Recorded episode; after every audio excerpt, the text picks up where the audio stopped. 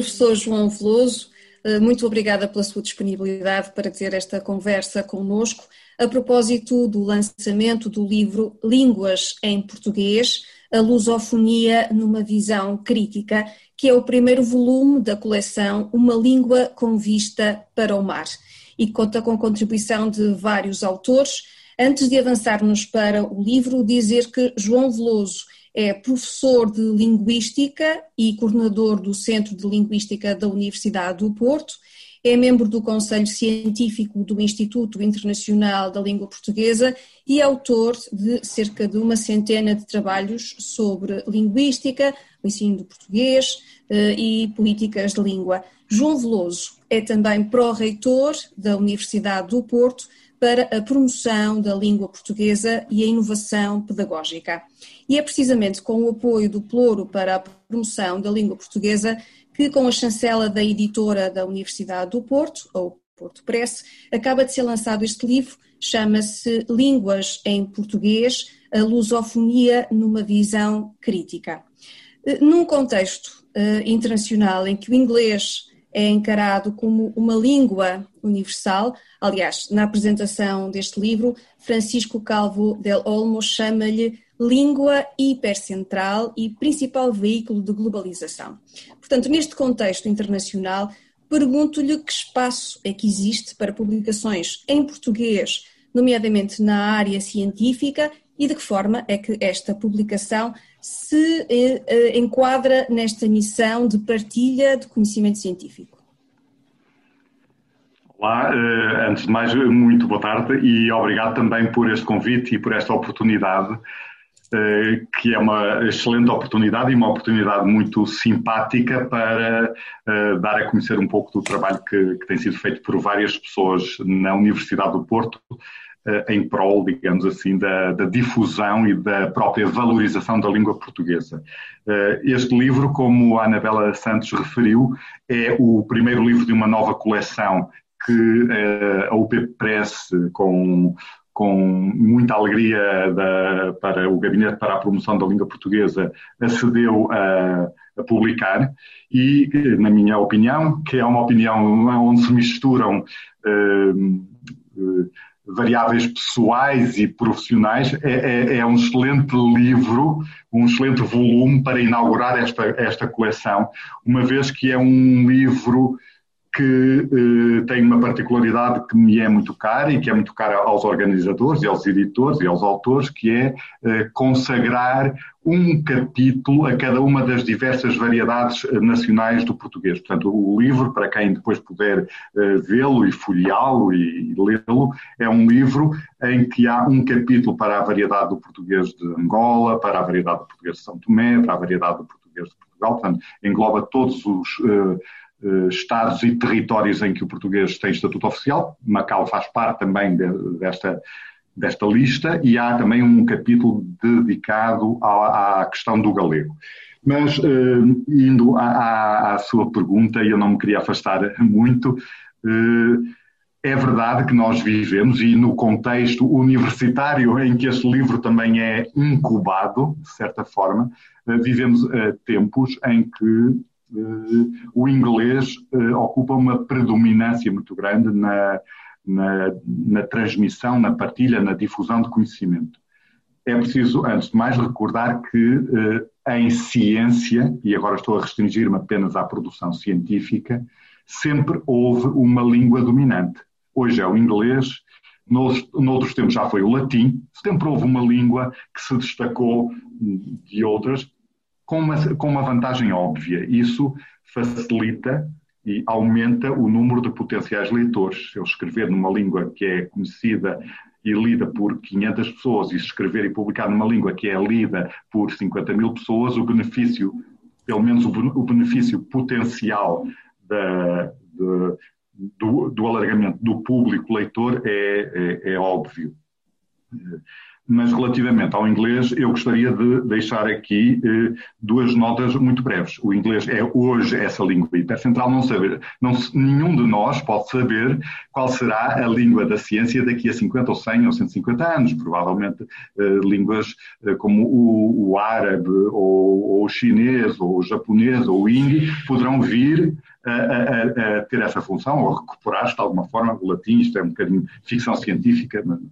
Bom, eh, a outra pergunta tem a ver com o facto de uh, fazer sentido ou não continuar a publicar em português.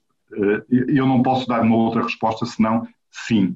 Uh, o português, dentro deste, deste quadro de línguas globais em que hoje nós construímos cultura, conhecimento e partilhamos essa cultura e esse conhecimento, é uma língua muito importante.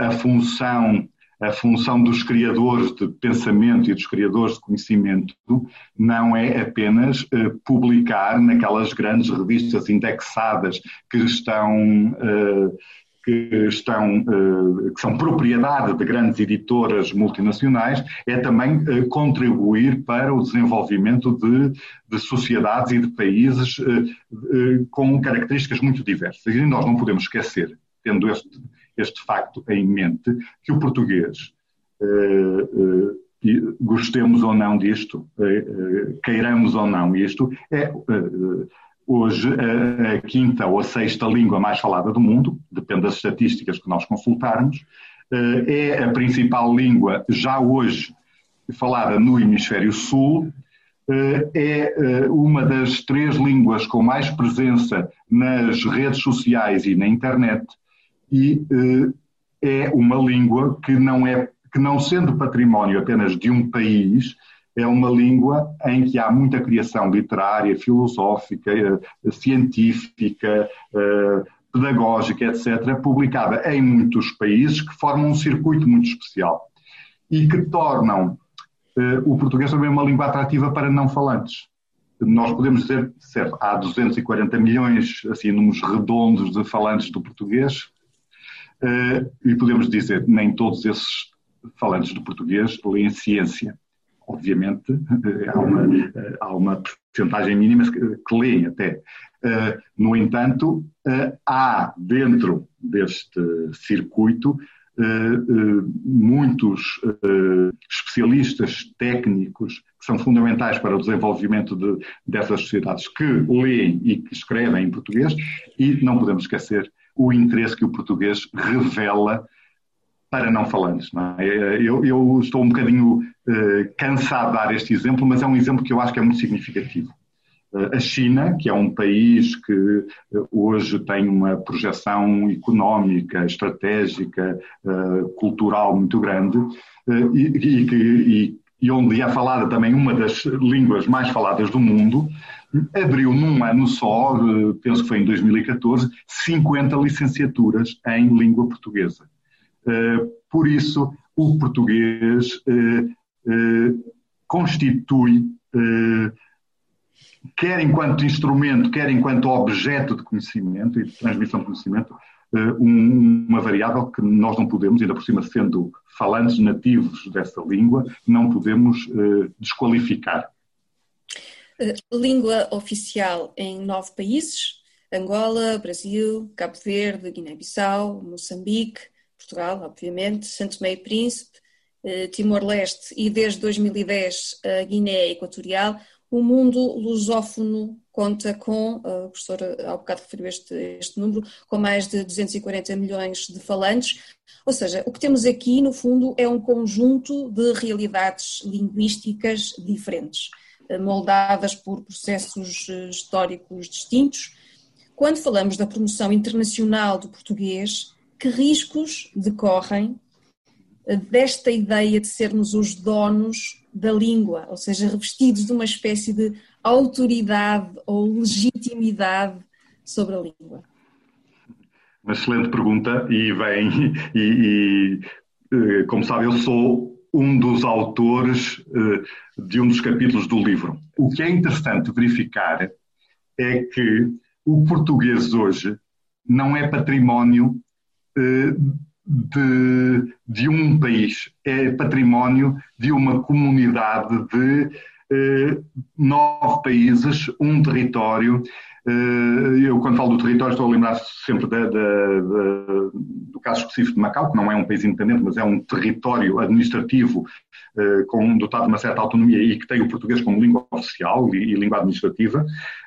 aquilo que que esta publicação quer mostrar, aquilo que eu próprio tento uh, uh, pôr em evidência no, no, no, texto que escrevi para este livro, é que, uh, ao contrário da tal língua uh, hipercêntrica, que é o inglês, usando aqui novamente a expressão de Francisco Calvo, neste mesmo livro, o português é aquilo aliás, que, que nós chamamos, e esta é uma designação até técnica, é uma designação sociolinguística, não é inventada aqui por mim, é uma língua pluricêntrica. Portanto, é uma língua que não tem uma norma oficial, tem várias normas oficiais e tem vários cânones literários e tem, várias, e tem várias normas de referência.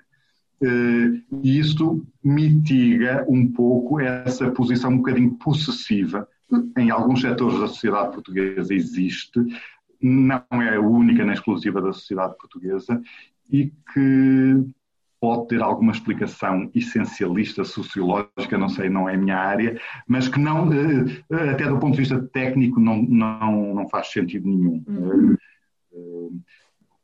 Eh, nos países africanos de, de, língua portuguesa, os PALOP, o idioma do colonizador foi uhum. tido após a, a independência, mas surgem-nos aqui cenários muito distintos. Uh, Cabo Verde, Guiné-Bissau e Santo Meio Príncipe, o português oficial vai convivendo, digamos assim, com uhum. as línguas crioulas, eh, que são os principais veículos de, de comunicação e, e, da vida pública. Angola e Moçambique, em cidades como Luanda e Maputo, o português tende a tornar-se a língua materna das, das novas gerações, ou seja, o estudo de uma língua há de ser sempre o estudo de um organismo vivo, não é? Como é que, eh, e em perpétuo desenvolvimento, como é que se estuda uma língua que está sempre a questionar-se a si própria e sempre a questionar aquilo que é a norma? estuda-se com algum entusiasmo e, com, e partindo sempre desse pressuposto. Uh, o português, na sua dimensão pluricêntrica que eu referi há pouco, uh, é também uma língua de coexistência.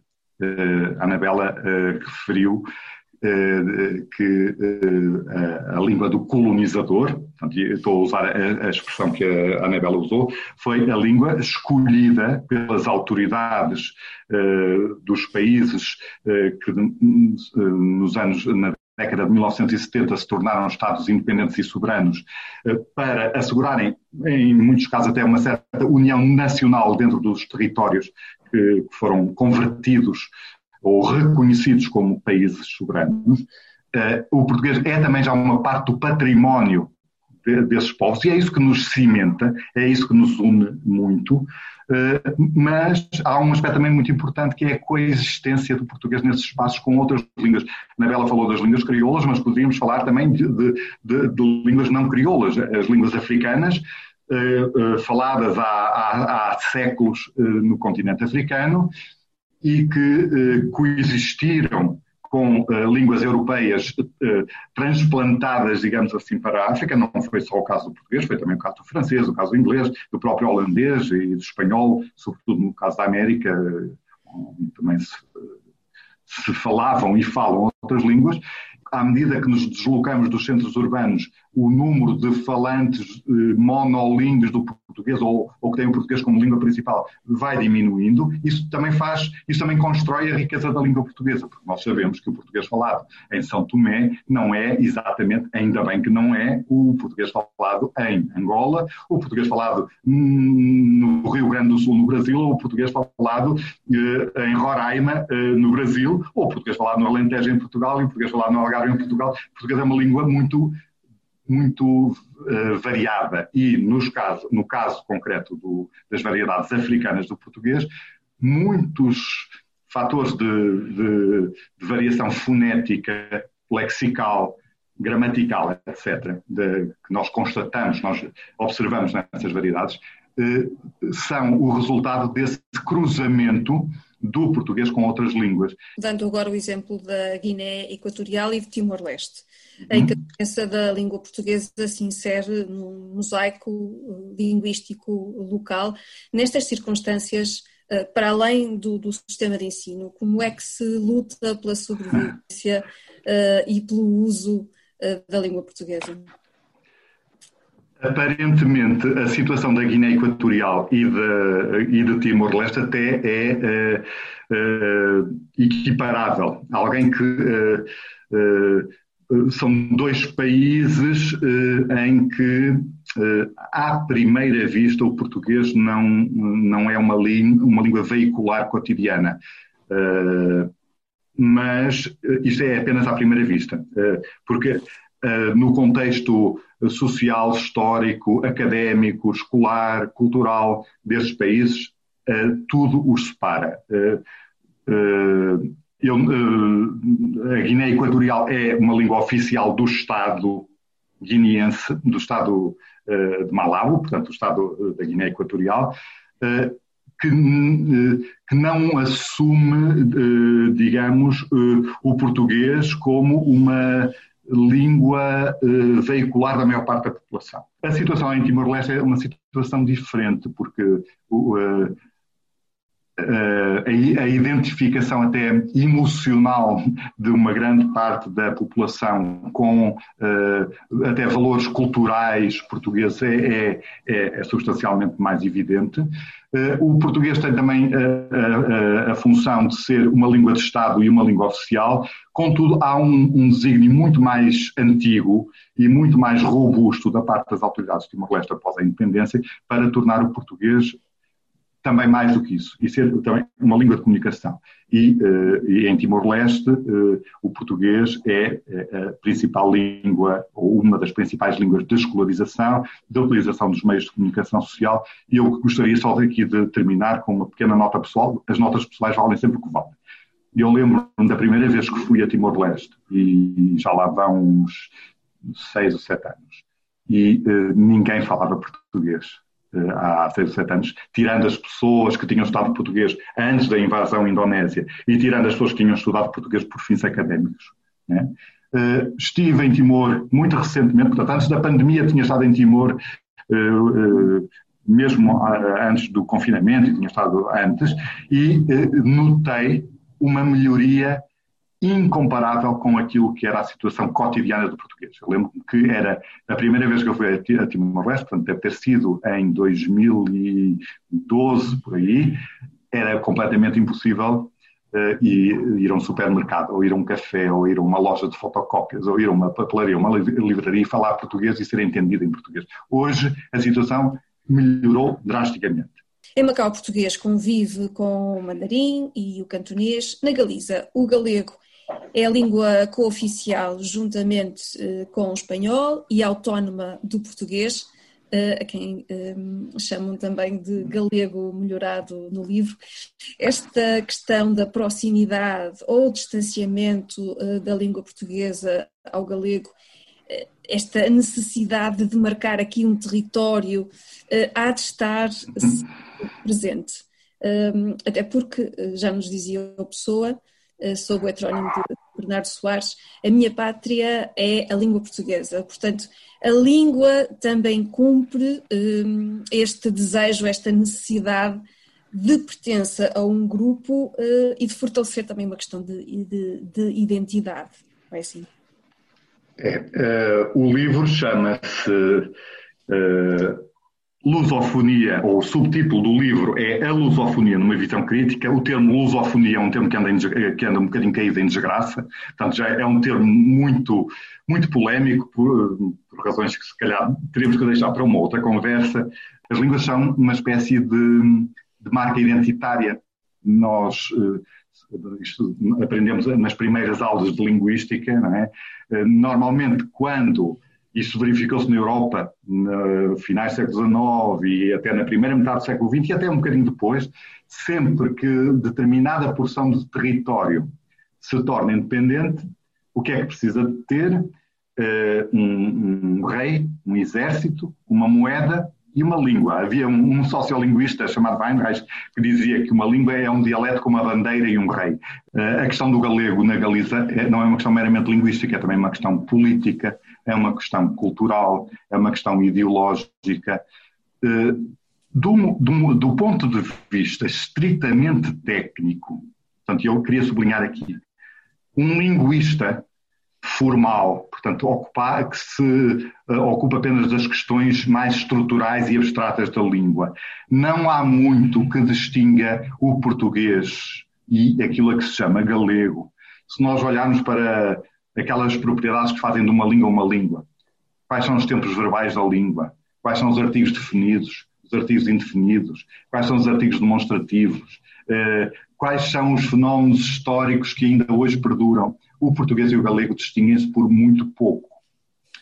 Uh, isto dá aso a que, uh, na sociedade galega, que, como o resto da sociedade espanhola, é uma sociedade muito dividida em torno de questões identitárias, isto possa às vezes ser transformado numa questão até mais ideológica e política. E nós sabemos que no galego, há, ou relativamente ao galego, há sobretudo duas fações em contraponto.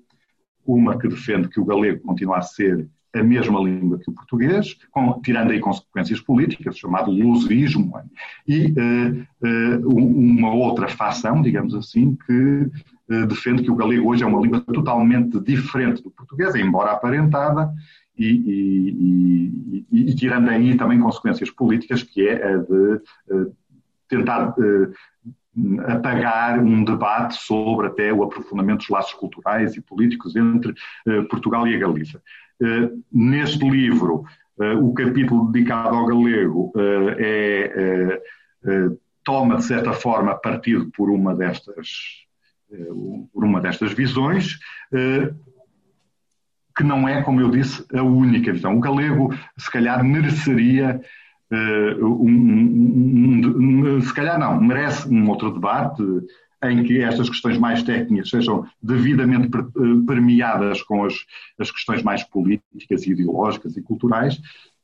Dito isto, devo dizer que considero que faz todo sentido num volume dedicado ao português, às variedades do português e este conceito de que eu gosto muito, que é o da lusofonia, reservar um espaço para o galego, independentemente de, de eu ter ou não ter, ou querer aqui expressar ou não querer aqui expressar, uma, uma, uma visão sobre o português e o galego serem ou não serem a mesma língua. Pelo facto de ser uma questão tão complexa, com esta panóplia de línguas uh, em português, uh, como lhe chama Saramago, há até uh, um autor neste livro o Marcos Bagno uhum. ilusofonia, ou seja, aludindo à questão da ilusão em relação a uma lusofonia propriamente dita, é tão aliciante quanto difícil fazer-se assim a valorização de uma língua.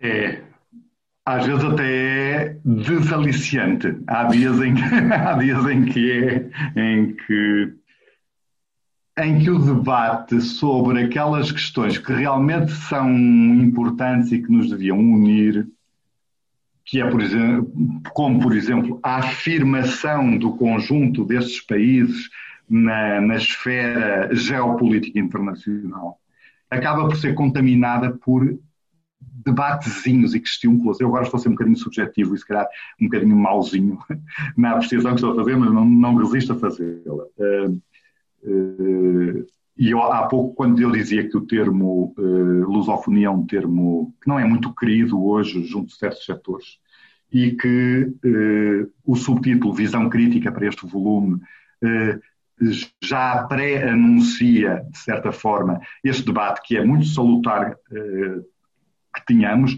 mas que também nos pode distrair, às vezes, de questões importantes. O português realmente é uma língua, tecnicamente é uma língua, mas não deixa de ser um conjunto de é, é, este plural línguas aqui, muito, muito inspirado no, no José Saramago, e, mas também muito suportado pela investigação sobre a, a variação e as variedades do português, tem nesta dispersão um, uma riqueza uma riqueza muito grande. O português, sendo uh, aberto tendo sido aberto e continuando a ser aberto, e se quiser continuar a ser aberto a esta incorporação de, de, de genes de outras línguas, eh, só tem a, a enriquecer-se, a variar uh, e a afirmar-se.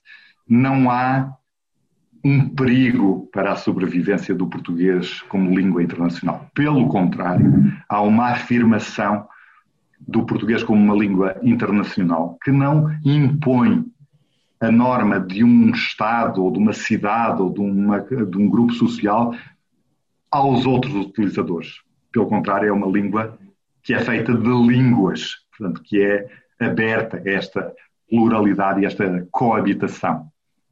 Estivemos uh, até aqui, a propósito do livro Línguas em Português, a lusofonia numa visão crítica, a falar do uso e promoção da língua portuguesa, mas há outra área da qual o pró-reitor João Veloso se ocupa, que é a inovação pedagógica.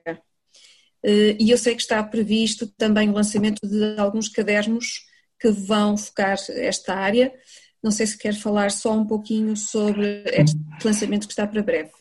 Sim, se me der essa oportunidade, e eu agradeço, a, a inovação pedagógica tem, realiza ao longo do ano inúmeras iniciativas uh, nesta área uh, e muitos dos resultados das reflexões e das contribuições que são trazidas a essas iniciativas muitas vezes depois acabam por morrer, por morrer no sentido de não ficam registadas uh, para consulta para as pessoas que, que até já fazem, que, que até fazem investigação uh, neste, neste domínio. E foi essa a razão pela qual uh, fizemos essa proposta, que foi muito bem aceita pela editora e que eu, eu, o que me deixa também muito contente. João Veloso é pró-reitor da Universidade do Porto para a promoção da língua portuguesa e a inovação pedagógica, a quem agradeço mais uma vez a disponibilidade para, para ter esta conversa, através de várias contribuições, línguas em português, a lusofonia numa visão crítica, traz-nos aspectos políticos e práticos e práticas sociais que envolvem e informam as questões da língua é o primeiro uh, número da coleção Uma Língua com Vista para o Mar, que da Galiza a Moçambique, do Brasil a Timor, nos oferece um amplo painel de autores e uma multiplicidade de facetas da língua portuguesa como componente de sociedades tão diversas. Para a nossa autoestima linguística, esta é mais uma publicação de, com a chancela da O Porto Press, a editora da Universidade do Porto.